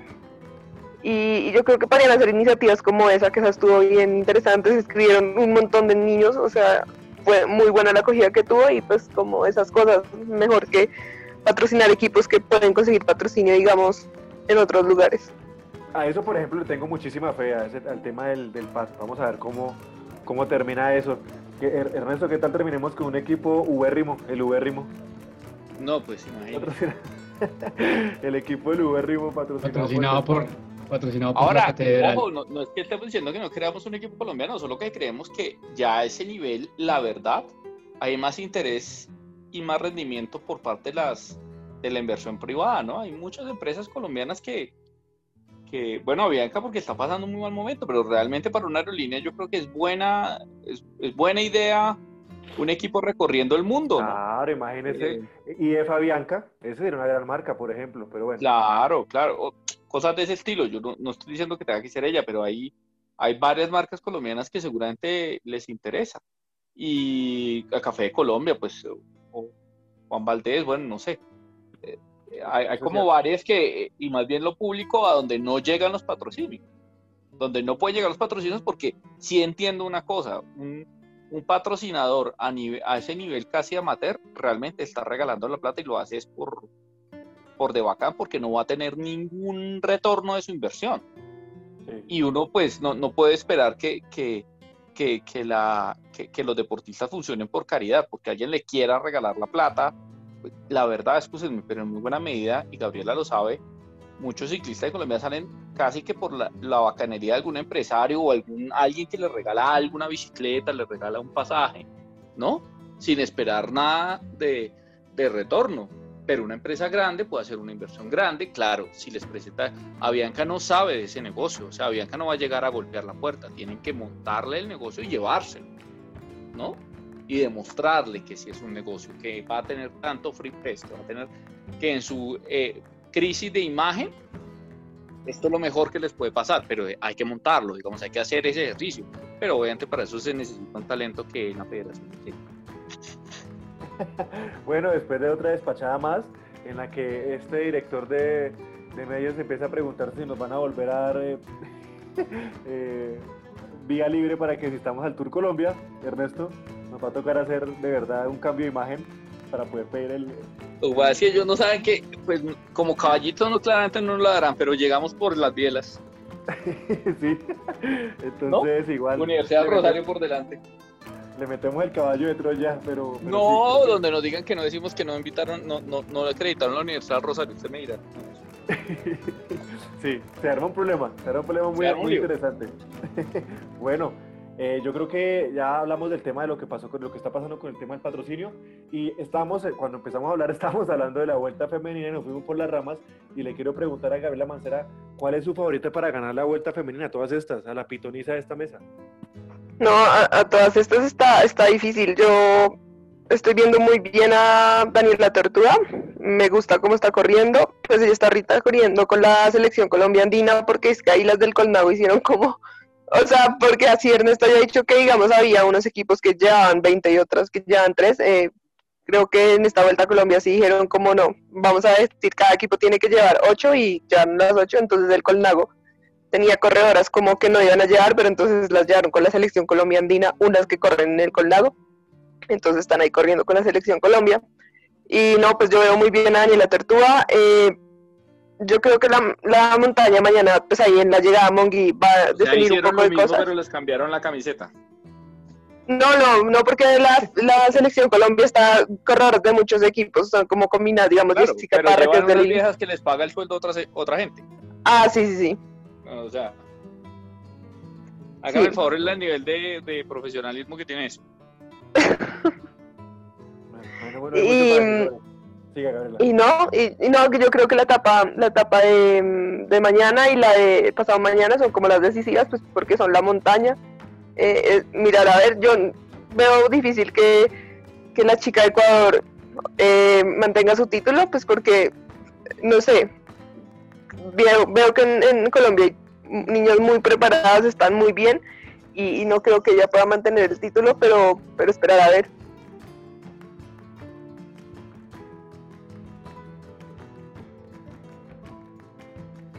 Qué pena, tuve problemas para activar el micrófono. Qué pena con ustedes esta, falta de profesionalismo. Pero Jota, ¿cuál es su favorita para, la vuelta femenina? Todas estas. Camilo, eso está, eso está enredado. Eh, voy a apostar un poco con el corazón porque sé que, que, la sufrió para llegar. Eh, ya tiene una, etapa, una victoria de etapa y, es una corredora muy sólida eh, a pesar de eh, Lorena Colmenares. Y la, y la historia de ella también es, es, chévere, ¿no? Casi no va a la vuelta y todo, o sea, es bien interesante la historia de Lorena. Por eso Pero ¿por qué, por qué Gabriela? Porque el Boyacá no, no, tenía patrocinio, o sea, ella corría con el equipo Boyacá, pero la gobernación de Boyacá como que no les había dado la plata para, para ir y no tenían patrocinio, no les habían pagado, les debían un montón de sueldos. Yo, de hecho, acá la podemos invitar a Lorena, si quieren, yo la conozco, somos cercanas, entonces podemos invitarla también a que nos acompañe en un podcast y también, sí, como que no les habían pagado, les debían bastantes sueldos, eh, no les habían definido si iban a ir. Y bueno, pues al final... Chévere, chévere, chévere. Toca hacer hacemos la gestión, Gabriela, sumarse la gestión y aquí se, se hace la invitación a, a, Lorena Colmenares. Bueno, no sé si les queda algo para decir a, Jorge Iván y a, Ernesto sobre la vuelta femenina en el tintero. Pues por razones de, por razones generacionales, yo voy a ir por María Luisa Calle. dígala, diga, diga, diga la verdad, Jorge. Qué grande, Jorge Iván, qué grande. Diga, Diga la verdad, Jorge, ¿es cierto que Marlisa es, más vieja que su merced? Eh, pues eh, yo creo que conocimos los mismos programas de televisión. ¿cuáles, ¿Cuáles eran los, programas? ¿Con Gloria Valencia Castaño, Jorge Iván? Eh, sí, Naturalia, creo que eran. Naturalia. Naturalia. Naturalia. Cuando inauguraron la sede de la federación, María Luisa ya estaba ahí. María Luisa Calle básicamente empezó con la pista en Colombia. La inauguró. Inauguró las primeras pistas, la de la, de la primera de mayo. Oiga, Ernesto, ¿te le caigo en el tintero para de la vuelta femenina?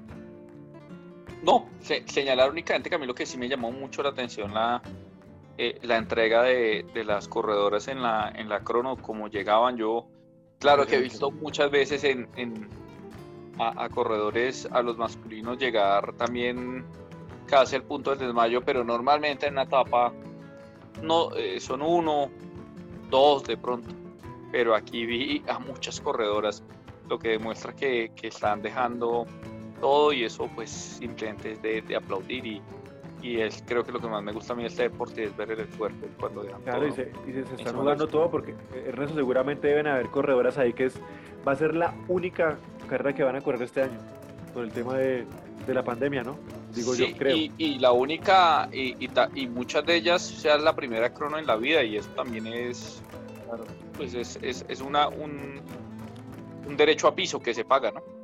Sí, sí, sí. hay un montón de mujeres dándola toda, pues por lo que por lo que significa la vuelta y porque se, está, y se está transmitiendo. Entonces, importantísimo. Eh, no sé si le queda algo a Pedro, Pedro J. Tintero, de la vuelta femenina. No, Camilo, pues creo que sí apoyar, eh, apoyar em, viendo las transmisiones, eh, también viendo los descubrimientos como el que está haciendo Ciclismo Colombiano, que está muy, muy completo.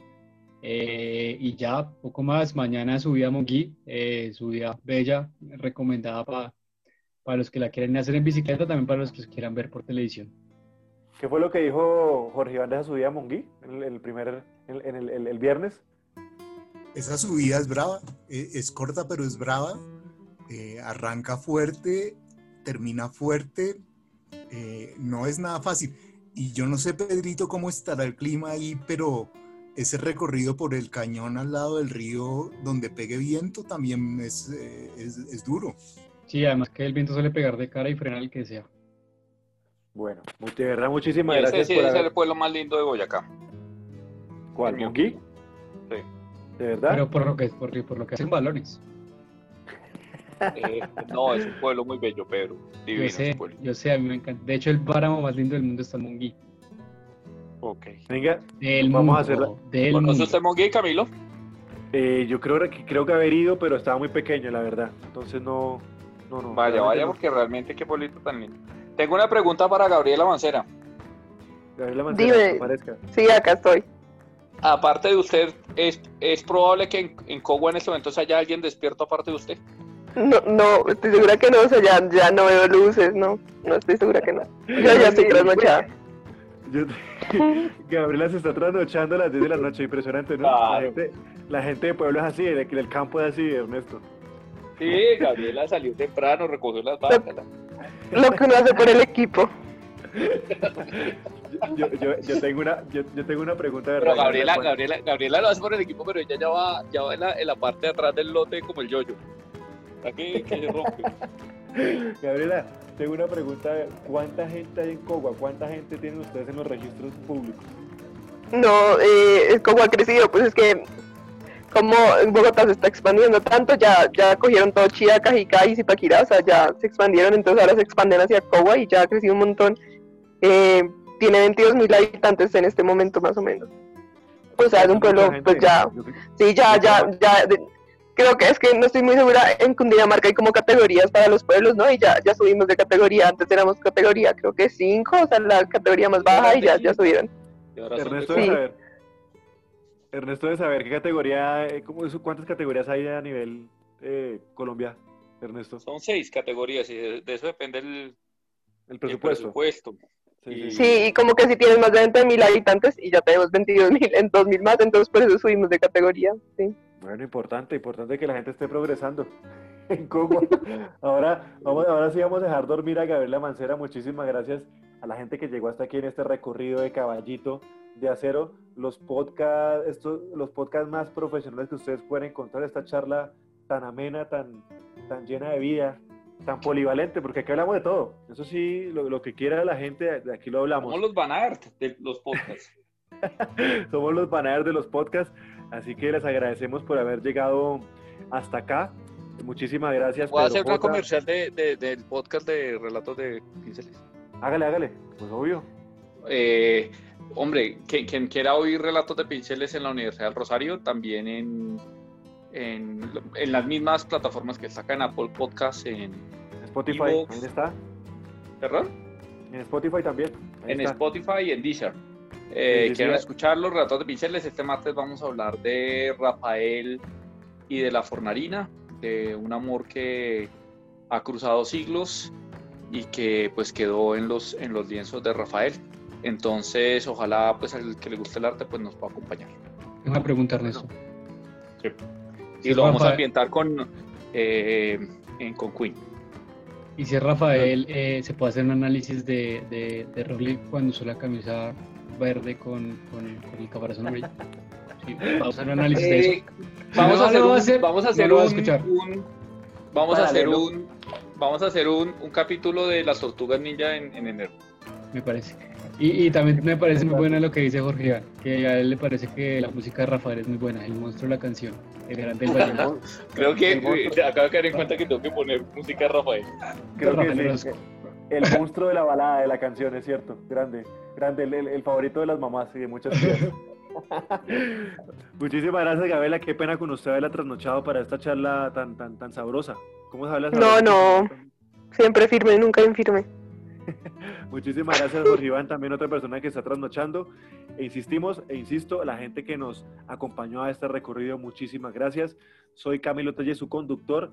En la producción, el señor Pedro J. Velanda, que se está poniendo la 10. Yo quedando, eh, quedando sin, sin computador.